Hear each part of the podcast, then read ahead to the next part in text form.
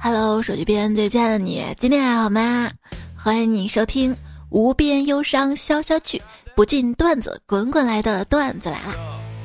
我是想你的，常念岁月静好，借口这顿饭我得吃饱的主播彩彩，你关想我什么事儿？就想跟你一起吃吗？都说二月春风似剪刀，那如今十二月的东风像什么？像青龙偃月刀。而且是万箭齐发的那种。这个天气出门打工，跟卖火柴的小女孩又有什么区别呢？人家是小女孩，你已经不小了，你个老女人。嗯，感觉周一上班的路上的劳累程度，就感觉已经上了一天的班了。一上午的工作，感觉上了两天的班了。这样这周还剩两天是吗？想多了吧。你想想，你周五下午是不是在摸鱼？那就当周一上午上了周五下午的班了吧。不行，太累了，跟老板说，老板啊，太累了，我一个人干三个人的活儿。最后你猜咋了？老板听完之后大为感动，然后开除了两个人，把他们的工作都给了我。就是他不会管你累不累，是吧？星期一早晨开晨会。我们老板在台上跟我们说：“你们来上班就是为了赚钱的吗？”啊，那不然呢？我们都陷入了沉思。彩票郑苏晨他说啊，我们公司开头脑风暴的时候，同事们讨论好久，没想到最后还是用了我随口说出来的一个创意。那早知道我就早说了，大家就不用那么辛苦的开会了。可是有时候我觉得头脑风暴会议并不是特别辛苦啊，反而可以借头脑风暴让自己的精神走那么一会儿会儿。而且有时候觉得开会也挺好的，是特别完美的一个借口。比如说，当我们的领导问你们上午都干啥了，我交代的事儿一件都没做。啊，老大，我们开会呢，开了一上午，看多完美是不是？说一遍是陈述。说两遍是反复，说三遍是排比，反反复复说个没完。嗯，是开会。开会定律：人多的会议不重要，重要的会议人不多。解决小问题开大会，解决大问题开小会，解决关键问题不开会，不想解决问题总开会。开啥会不清楚，开会坐哪儿清楚。谁送礼不清楚。谁没送很清楚，谁干的好不好不清楚，该提拔谁很清楚，哈哈。这样的思想要不得啊！假如生活欺骗了你，你要知道，是你活该。谁让你相信生活的？太扎心了，觉得有点抑郁，去看心理医生。大夫啊，最近有点抑郁，怎么办？大夫说去挂号吧，一个小时六百。哎，我我我我好了，不不不必了。当你觉得不行的时候，那你不妨去斑马线上走走，这个时候你就会变成一个行人。明明靠脸就能吃饭，偏偏要靠才华，这其实并不可悲。可悲的是，像我们这种明明靠脸不能吃饭，偏偏靠才华也吃不饱。别再说什么做自己了，自己又穷又胖又懒，没什么好做的。对，什么岁月静好，你就是懒。为我的任务建立了个文档，起了个文件名儿，然后我决定奖励自己好好休息四个小时，然后一天就过去了。为什么只要我一开始工作，我就会觉得很累呢？这大概我从小时候一开始学习，我就觉得很困说起吧。判断一个人够不够社畜，只要看他常用的联系人是不是文件传输助手，或者用来发备忘的小号。我的那个文件传输助手常年置顶，算不算？目前生活中百分之九十的烦恼都来自于上学或者上班带来的，剩下百分之十来自自己没有那个不上学或者不上班的本事呀。还有谁来排队？说真的，不管长到多少岁，我遇到麻烦事情的第一反应还是想要逃，总觉得万一躲过了呢，那不就赚了吗？哎，不都是逃避痛苦吗？凭什么酒吧能开到凌晨三点，奶茶店却十点就准备打烊了？酒吧不仅能够逃避痛苦，有时候还能找来刺激呢。后来你会发现，治愈你的不是人类，而是食物和含糖饮料，还有可爱的动物。我我想努力成为治愈你的那个人类啊！治愈我的还有即将到来的快递。双十二就要到了，有那种可以显著提升生活品质的东西推荐吗？钱。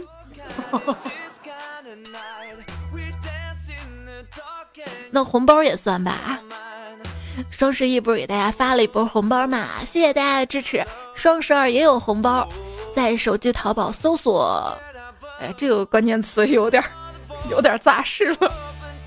搜索五道口三套房六个字啊，五道口三套房。虽然搜出来并没有五道口三套房，但是有红包，最高一二一二元。双十二那天直接抵现可以用，到十二月十三号前每天都可以领三个，记得一定要去领啊！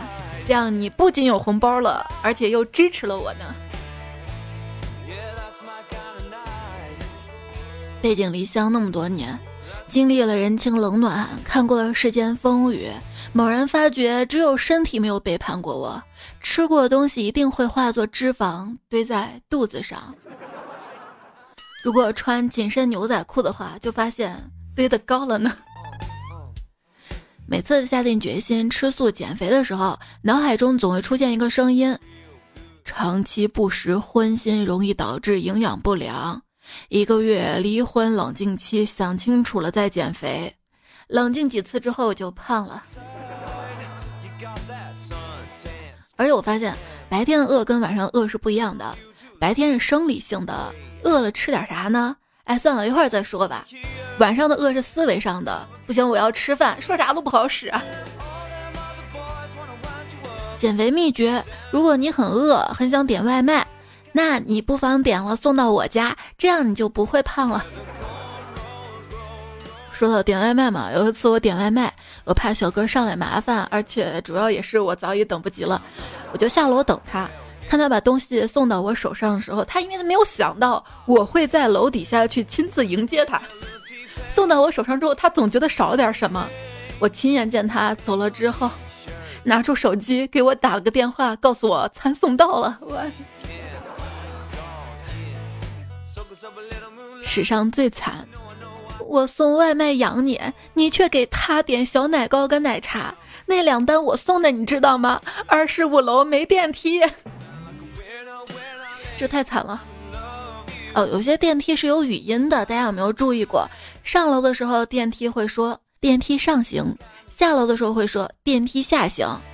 我会在想，如果电梯坏了，他会不会说电梯不行？我就觉得他挺不行的。那天我说，老公，我们打赌能坚持多长时间？他暗暗盘算了一下，说。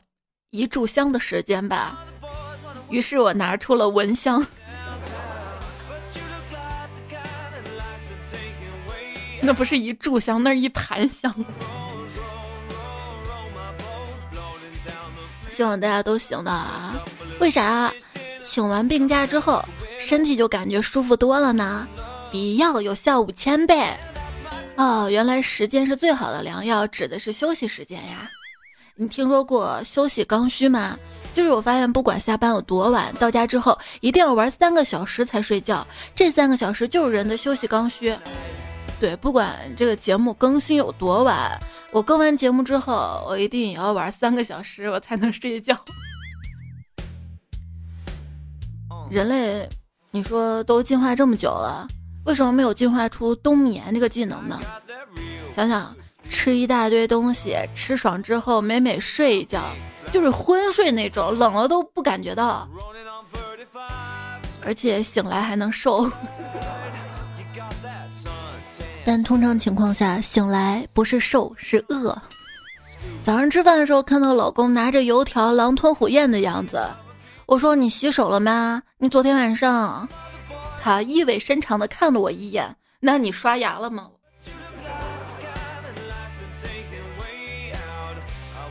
感觉夫妻这种状态还挺好的，往往老夫老妻啊，他们他们都想那啥，但是都不想跟对方那。有人说，老板就跟对象一样，不能闲下来，一闲下来就会挑你的毛病。但是老板不会跟你说废话呀，他只会让你做一些你特别不情愿做的事儿。就我朋友说。我想离职了，你知道吗？我们公司团建有个活动，要求自己给自己堆个坟头，而且还要立个墓碑，墓碑上还要写上生卒日期。生嘛就是真实的出生年月，死亡日期就是当天的日期。写完还要磕三个响头，寓意是告别自己的过去，迈向新的生命。真实的我已经死了，我现在变成了工具人吗？在我看来啊，公司平时安排的各种培训活动分两种，一种管饭，一种不管饭。人在职场应该肯德基，就是肯下功夫才能得到机会，还要麦当劳，埋头劳动工作，才能必胜客，必定赢得客户。对我把这段背过，就算老板说你只知道吃的时候，我就告诉他，你看我吃也不忘工作呢。他在摩天轮上嘎嘎笑，也许这就是天伦之乐。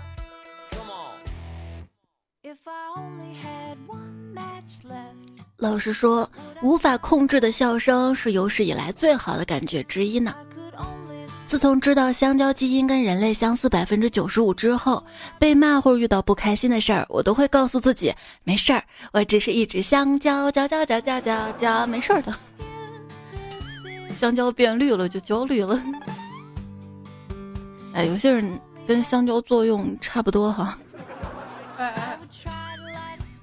红毛猩猩跟我们的基因相似百分之九十七耶。这有什么好夜的啊？就是因为那百分之三的差异，我们就要上班儿。动物园里，一只黑猩猩出生了，老猩猩困惑地望着自己的后代。别难过，更老的猩猩安慰他，在出生的最初几天，他们一般都很像人，过几天就好了。当人有这么惨吗？而且我觉得这话可熟悉了，人类幼崽刚出生那几天，不也丑丑的皱巴巴的吗？啊，别难过，长大了就好了。也有好看的，那天同事生了一个娃，生下来特别漂亮，大家就夸嘛，哇，长这么好看，以后肯定祸害很多妹子呢。这朋友听到之后沉下脸说，他敢对不起任何一个女孩子，我就手动阉了他。哎呦妈呀，多么正直的妈妈！结婚前你怎么还不结婚？结婚后你怎么还不生？好了好了，我听你们的。我结婚了，生了孩子之后，发现人生大崩坏。他们又会说，都是你自找的，怪谁？我。我们现在安慰怀孕的同事，都是说，珍惜他还在你肚子里的时光吧。安慰学龄前的娃的家长，珍惜人生中最美好的幼儿园时光吧。安慰小学娃的家长就会说：“珍惜这成绩完全没用的时光吧。”安慰初中娃家长：“珍惜这还听你话的时光吧。”安慰高中家长：“珍惜这还跟你在一起的时光吧。”对，别总想着以后，要珍惜现在。呵我现在这样这样这样惨，不值得珍惜。就是你有没有想过？你现在还蛮好的，以后会更坏。一个朋友就说：“我今年三十五岁，三十岁的时候意气风发，达到人生第一个一百万，当时以为这是人生的起点，现在看可能已经是这辈子的高潮了。那潮水不是有好几波吗？你别丧气嘛，对不对？要不然以后靠什么维持自己的正能量？靠什么一身正气？靠什么动力活下去呢？有时候我们给的一个设定会徒增人生的压力，比如说你设定自己三十岁之前必须要买车买房有对象，结果眼看二十九岁了啥也没有，那你就会焦虑。就比如说之前吧，我设定这是一档搞笑节目，结果一看到有人评论说一点都不好笑，我就特别焦虑。现在我把这个节目设定成一个哄睡节目、陪伴节目，你说不好笑啊？没事儿，不好笑正常的。有谁听说过哄睡节目好笑的？但确实有很多彩票听这个节目睡觉哎，我好成功哎。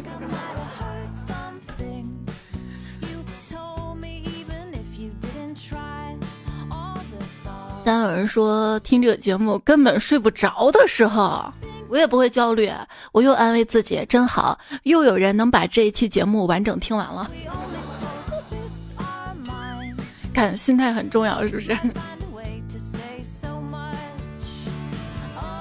这是一个搞笑节目，只会搞五毛音效的节目。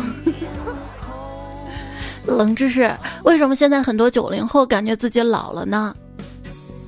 因为是真的老了。如何确定自己老了呢？最近某个短视频平台对于九五后年轻人做了用户画像，关键词排序前五是盲盒、汉服、J.K. 潮鞋、电竞。如果以上你一个没有接触过，那么就别硬装年轻人了，认命吧。我脚容易出汗，我鞋子潮，算不算潮鞋？假如你的整个人生就是一场危机，那你就不会有所谓的中年危机了。嗯，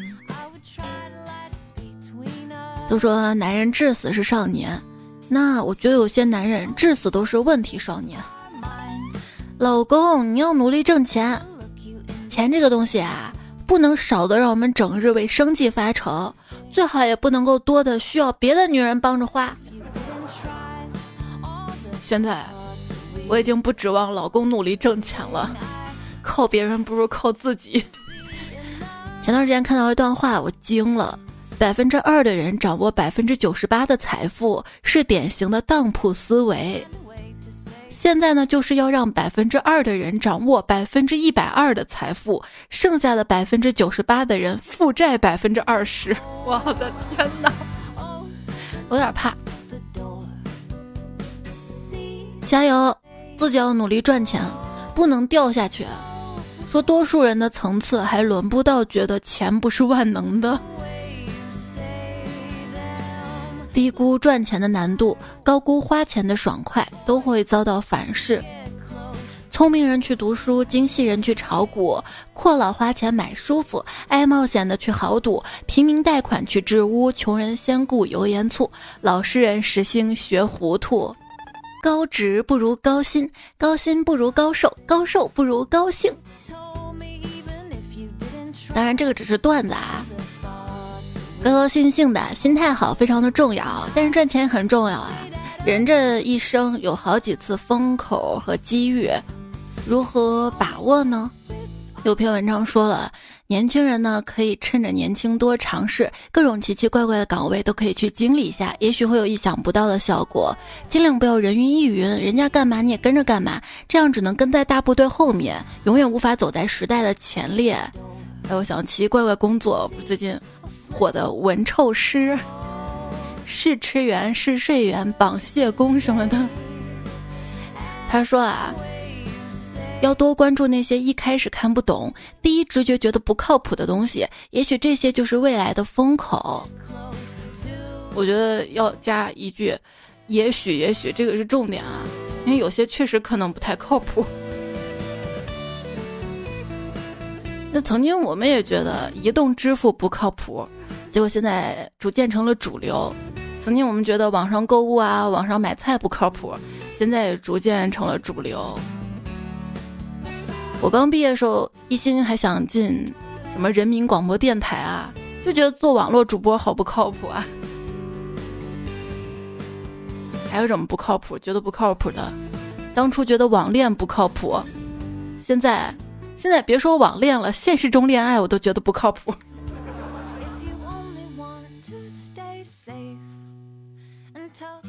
叶公好男，平日里，哎呀，好想谈恋爱呀！制片帅哥好甜啊，荧幕男子好酥啊！哇，甜甜恋爱，什么时候轮到我啊？此时身边出现一个男子，你看我怎么样？滚！自尊告诉我不可能，经验告诉我这有风险，情理告诉我这毫无意义，内心却轻声说。是个帅哥哎，要不试试看吧？闺蜜正在化妆，我说：“哟呵，你这干啥去啊？”啊，我新交了个男朋友，出去约会。出去约会？你那个就是我这期节目前面说过那个基因跟人类相似百分之九十五的那个水果，它不好使了吗？我闺蜜一脸嫌弃的回答说：“天儿太冷了，还不允许我吃口热乎的。”行，你去。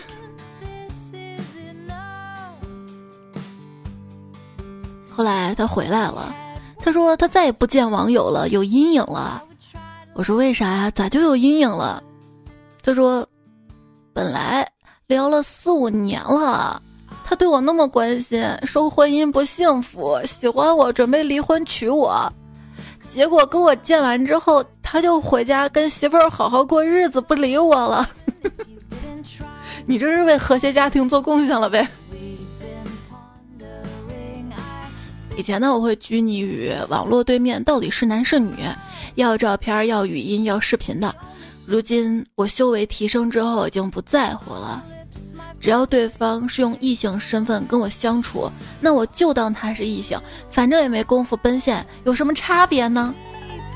对，如果你不打算跟他发生什么，那么你在意他是男是女是直是弯的意义在哪儿呢？是，我就幻想将来跟他发生点什么呀？别幻想了，那是无意义的。说约会散场的时候，对方剩余的手机电量就是这场约会的评分。我限你两分钟之内亲我，不然我生气就会买十杯奶茶把自己喝成小猪。别以为我变成小猪没事儿，快过年了，谁都想带一头小猪回家的哈。他们带回家是想宰了杀了啊！你离死期不远了。一对年轻男女坐在公园长椅上，相互凝视着。过了好一会儿，姑娘对她男友低声地说：“亲爱的，如果我告诉你我正在想什么，我就给你一块钱。”小伙子答说：“我正在想，如果你给我一个小小的吻，那就再好不过了。”姑娘红着脸吻了他。过了一会儿，他又说：“我再花一块钱买你现在想法。”小伙子说：“我在想，你。”该付我那一块钱了。不会接吻，不会接吻的话，就用舌头在对方嘴里写三遍 A B C D。你亲完没？别说话，还有俩字母。近日，荷兰科学家在人体发现了新器官——唾液腺。那我爱你的部位是不是又增加了一个？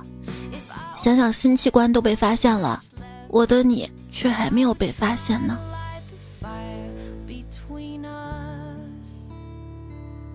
其实网恋也是一种盲盒，只要你不打开它，它就有可能是帅哥。盲盒，那天我看到飞机票都出了盲盒，买了机票飞哪里是随机的。是挺便宜的，但是他要两个人起买，谁跟我一起买，我们双飞。哪不对？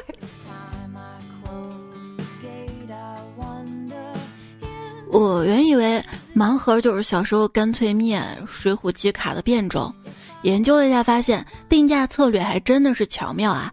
把一个品类的单价压下来，门槛降低了，人群就广了。先把你拉进来，然后让半途而废的损失厌恶及其所有的欲望发酵，整体收益就上来了。我觉得半途而废的损失厌恶和及其所有的欲望，在做烘焙的路上，体现的淋漓尽致。当你买了个烤箱之后，你觉得你要做面包，你就得买面包的面粉、面包的模具。你做了面包之后想做蛋糕，会买蛋糕的低筋面粉、蛋糕的工具等等。当你这些都体验完了之后，你想挑战一下难的，比如说马卡龙什么的，又要买颜料啊，买马卡龙的杏仁粉啊。总之这条路回不去了。尤其当身边一个小朋友跟你说。妈妈，你做的好好吃的时候，任何人呢都需要有人鼓励。所以手机边最亲爱的你，可不可以鼓励我一下？这期节目播放页面右下角那个爱心，给我点个赞。那天还看到一个彩票，跟我说那个爱心不就是收藏的意思吗？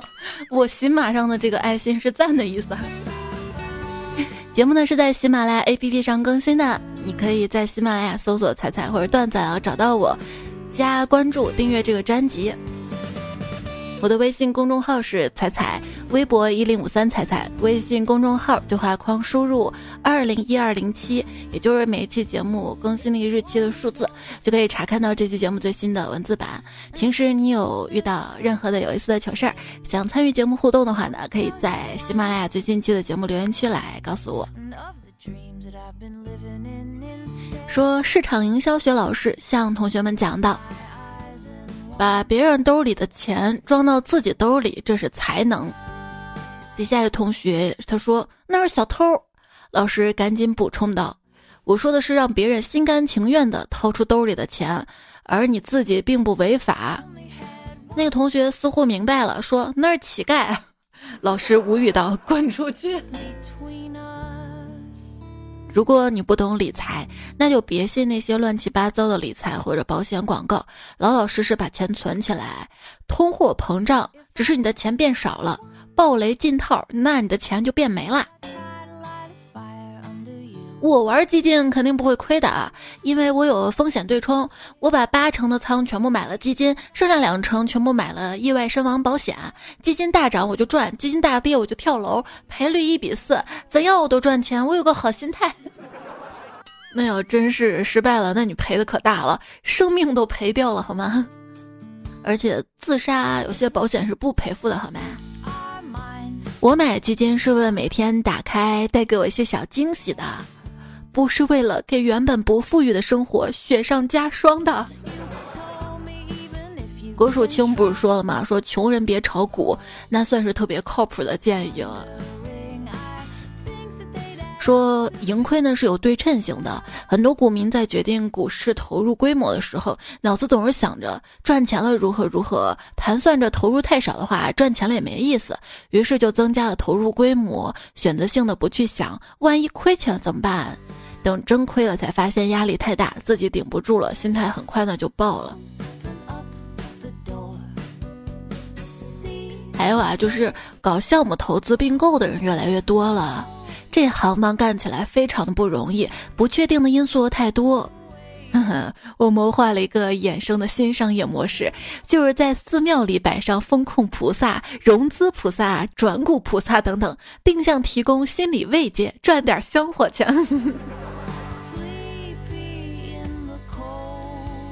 昵称忠实听众一枚说：“今天在上班路上见到汽车撞了电动摩托，脑海中想着自己被撞了会怎样，结果下班路上过马路时被一辆转弯的汽车撞了，真是想什么来什么呀！为什么想要爱的人爱我就这么不灵呢？”看到风捕快在你留言下回复说：“这就是墨菲定律，怕啥来啥。”我们分享几则倒霉坑爹定律。第一个就是墨菲定律，任何事情只要能往坏的方向发展，就一定往那个方向发展。而能提定律，有些事情只要一提起，如果是件好事儿，肯定错过；如果是件坏事儿，那必然发生。还有爱托雷定律，两队并行，自己在其中的一队，总是另外一个队伍快一点。精宁推论，面包掉地上的时候，黄油一面朝下的概率与地毯的价格成正比。紫薇说：“我要是哪天有钱了又闲得无聊，就直接雇几个私家侦探，让他们彼此跟踪对方。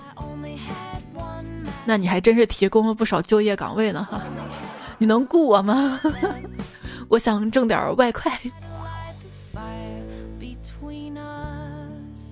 话说，一个女人找到私家侦探社，要求帮忙寻找丈夫。侦探就问：“您丈夫的照片有吗？”女人说：“没有。”那么，您丈夫长什么模样？他有什么嗜好？个人能力如何？我们都需要线索。女人说：“啊，他长得很高，体型不胖不瘦的，很有钱，业余爱好音乐，对我特别体贴温柔。”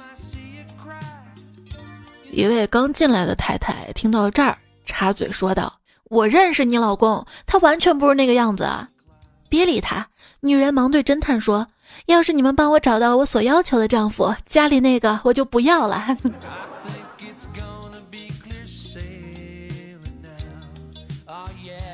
顺其自然，这位昵称彩票说：“还没有穿上秋裤就迎来了小雪，是什么支撑了我？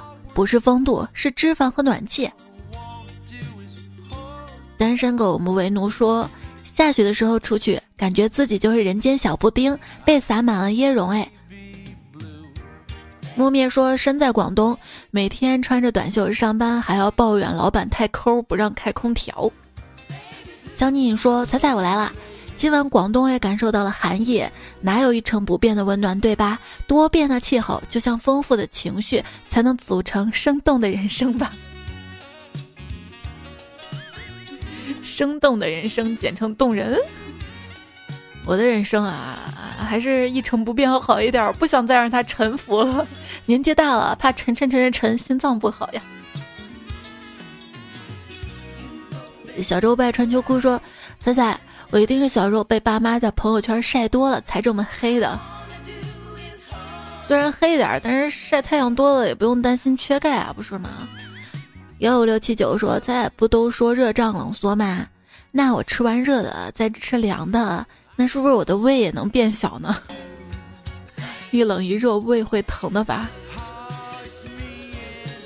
彩彩从四年级听到初一了，第一次评论。最近有一个辩论比赛，我的观点是童话故事的结局正义打败邪恶，对方说不必须正义打败邪恶。可不可以邀请广大彩彩粉丝帮我集结一些问题？第一次辩论，再祝我成功。不必须正义打败邪恶，那就不是童话了呀，是现实。童话就是蒙了一层滤镜的现实，就是因为现实太残忍了，所以才有童话。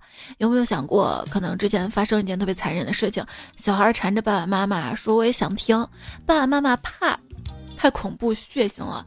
就换了一种委婉的说法，这个就是童话。现实是什么？小红帽最后可能就是被吃掉了。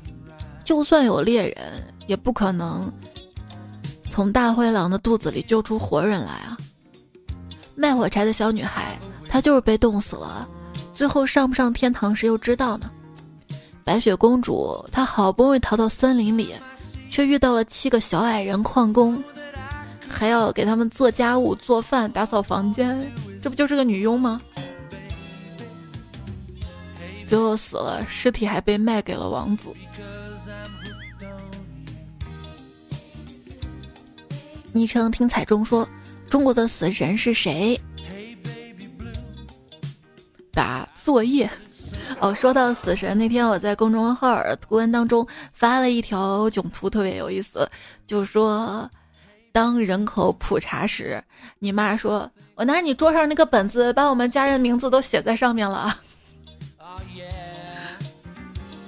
消失天际的极光说：“以前读高中的时候，还是会有阿姨比较好的，菜分的多，然后排他队的学生明显比旁边的多，最后他还是被主管调到了分汤那里去了。”嗯，说的是。食堂打饭那期节目，摔裂苍穹说：“彩彩，我想起大学舍友找工作，面试时候大 boss 问他，你觉得你们某某老师怎么样？虽然不喜欢这个老师，但我舍友还是把这个老师夸了一下。最后大 boss 说，这位老师是我老婆。他回来一说，我们宿舍都震惊了。果然在外面，只要说好话就好啦。”对，真要觉得对方哪儿不好，也是要真心提意见，在前面说些肯定的话，让他感觉到你是真心为他好的。但我觉得好朋友啊、情侣、亲人之间，有啥话还是直说好，别有意见了就憋着憋着，就可能会是一个大的爆发，影响两个人的关系。兔子不吃草吃，强要说三百八十几条共同听友的评论看完了，自己突然有这样一种感触：一杯热水和一杯奶茶放在你面前，你端起了奶茶，可生活不会像奶茶那么甜，热水才是生活所需。找到对的才是幸福的呀！你称张老师私聊你说，支付宝和微信，再有钱的话，上厕所还是得用纸呀。小钟说，我看了一下银行卡里的余额，就是从现在开始我啥都不用干，卡里的钱也够我活一辈子呢。就是有个前提，明天我必须死，多活一天都不行。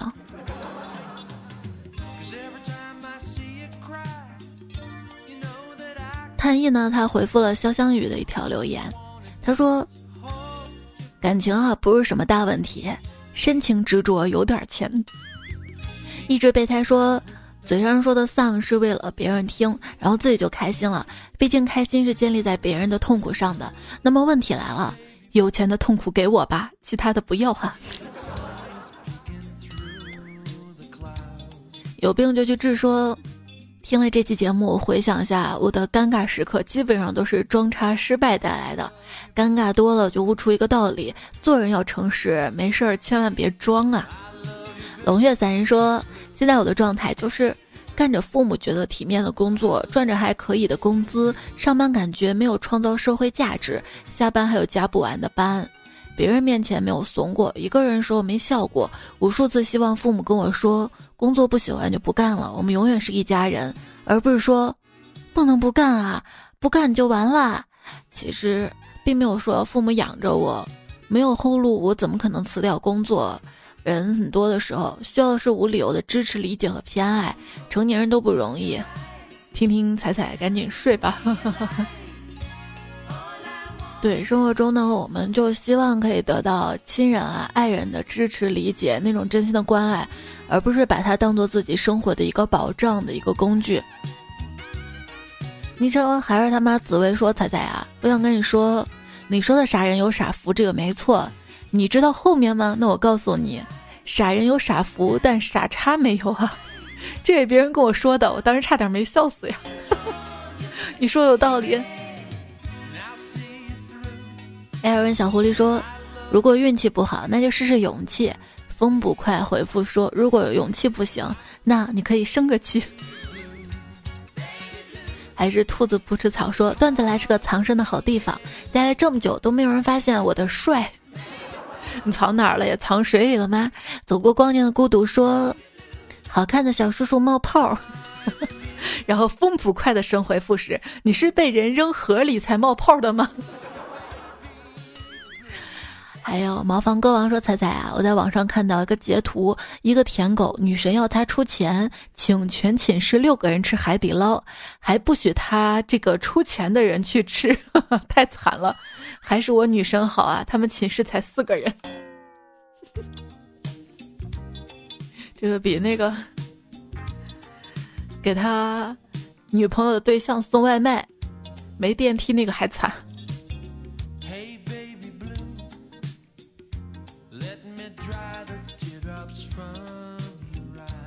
回来的宝说：“彩彩啊，我爱他，但是分手了。开车哭，睡觉哭，上班上了一半，眼泪会默默流下来，做什么都提不起精神，晚上又睡不着。知道自己早晚会走出来，但是没有你一个人走出来有什么意思呢？这个事儿告诉我们什么？就是恋爱当中先走出来再说分手。哎呀，好渣呀！”其实一个人有意思事情很多呀，一个人玩游戏啊、看书啊什么的，只是你暂时出来还不习惯。看了一篇心理医生写的文章，他说，跟喜欢的人分手，不只是跟对方分手，还是跟过去的自己、被爱过的自己分别。正因为是跟那个自己告别，所以我们才会那么痛苦。我觉得他说这个特别有道理。最近这两天啊，我在网上看别人安慰分手啊、离婚的话，已经变成了分的好啊，离的好啊。再过一个月，冷静期了，想离都离不掉了。分手的还有路过被打彩迷说：“彩彩呀，我分手了，希望在你这儿得到快乐吧。”新月君熙回复你说：“快乐是自己找的比较好，很庆幸你找到彩彩了哟。”是要给自己多找点乐子。前人记说：“如果你分手了，就去西藏可以疗伤；如果你单身，就去丽江可以艳遇；如果你喜欢我，就来浙江，可以跟我一起打工。”其实说，我就来看看你会不会说什么时候更节目。我最近压力太大，抑郁发作。不过我特别积极治疗，心情不好的时候，你会给我很大的帮助，至少能让我别陷进去。你知道你的作用跟力量多大了吗？保重自自己哟。那你知道你对我的鼓励有多大吗？不开心的我，每次看到大家鼓励，也瞬间开心了呢。他还说。他积极治疗嘛，找了心理咨询师，一次五百块钱，还说反正钱花了，心情能好比什么都重要。我呀，我不行，我一花钱就不开心。但是如果我花这个钱用了我领的红包，我就觉得这个红包不要钱吗？嗯，我买东西跟不要钱一样。哎，别忘了领双十二的红包哈，在手机淘宝搜索框搜五道口三套房。然后就会跳出红包来。本来我想设置跟双十一一样的红包，猜猜我爱你，因为双十一红包设置时间三十天还没有到嘛，就设置不了。我又尝试了其他的，比如说我爱你，猜猜也不行，猜猜快过来，这些都不行。最后就乱试，试到五道口三套房，哎，行了，这预示的什么？这预示着五道口三套房是我的淘宝红包口令了。在双十二前，每天都可以领三个红包哈。双十二的时候，你把它用掉，这个红包是没有门槛的，多少钱都可以用掉。买五块钱包邮的也可以用掉。感觉双十二这个购物节很有必要，因为双十一总是有一些后悔没有买的东西，把它补上。所以我要不要再买那个蒸烤箱呢？双十一时候觉得没有必要，但是这两天想做蒸鱼啊、蒸馒头的时候，又觉得有蒸烤箱就好了。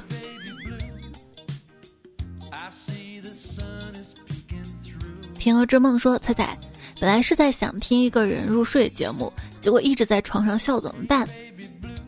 结果看到你的这条留言下面一条神回复，那你就趁着兴奋劲儿把家庭作业给亲爱的补上。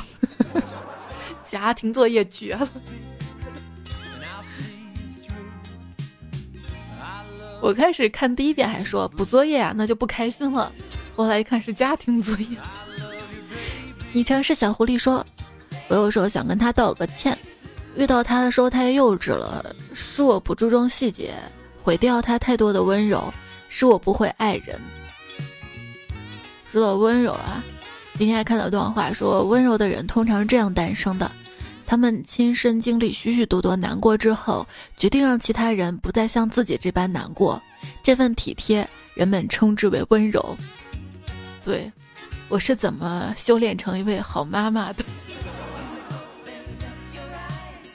不是因为我的宝宝有多乖，而是因为我希望我的孩子能够童年很快乐，很快乐。疯疯子说：“猜猜每次最后读留言的时候，老让我想起以前超级梦想秀最后疯狂念广告的华少，你俩这嘴啊，都是像极了租来似的着急还一样。”结果看到兔子不吃草回复说：“猜就是着急下班儿，没有，我是最后读留言昵称嘛，怕你觉得好没有意思啊，就关掉，影响我的完播率。”柳鱼豌豆黄他说：“是不是该投票了？”对呀，年底了，该考试了。风水兽说看到彩彩段子，我啪一下点进来了，很快呀，然后上来就是一个点赞，一个打 call，一个评论。彩彩全没防出去，没防出去，自然是传统爱菜菜听段子为主，耳机戴在耳朵上没有摘下来，我笑一下准备入睡。我感觉你在模仿什么？子飞鱼说：“无边忧伤潇潇去，不尽段子滚滚来。”还有塞尔科西说：“常念岁月静好，唯恐世事无常。”谢谢你们提供的小剧组，交在这期节目开头啦。还看到了翱翔蓝天，食人魔不吃兽兽，吝啬微笑，墨克灰兮最爱西红柿鸡蛋，彼岸的蜜萌花，你的留言一大长串儿，提供段子也都看到了，谢谢啦。然后接下来要读作者了，最近三期的子飞鱼、塞尔克西、潇湘一时秘密小海百科、带头跟他的朋友、快递员吴彦祖、神吐槽娘娘、剑人葡萄、谐音 bot、咸鱼丁强、天鹰两色风景嘎、妙脆企鹅、原先生奶表这样、只喜欢。孙白发、碎瓜师约克、雷头、方净土、单身狗、美奴、他乡不是故乡，我可能快要秃了。鹿卷、安然、浮生梦清风、收不住的网、小石音、酒酿熊子、太阳系九大行星、京城第一母老虎、昆丁、大无金教授、我的女友嘴很贱，捋三遍，右双目口口口口，哦，老王瓦特蒸汽机，你扯到我腿毛了，算验算纸。叶风微凉，冰秋秋至，南向九四，开开心彩一只散鹅。上期沙发是 forever 浅笑，拽紧的小手，听友二零五七轮回期待目，柱子家的得意，谢谢你们熬夜都这么晚，谢谢每位彩票的陪伴。这期节目就是这样啦，下一节段子了，我们再会啦，拜拜。应该不会太晚吧？都不敢打包票了，再会啦，好梦哟。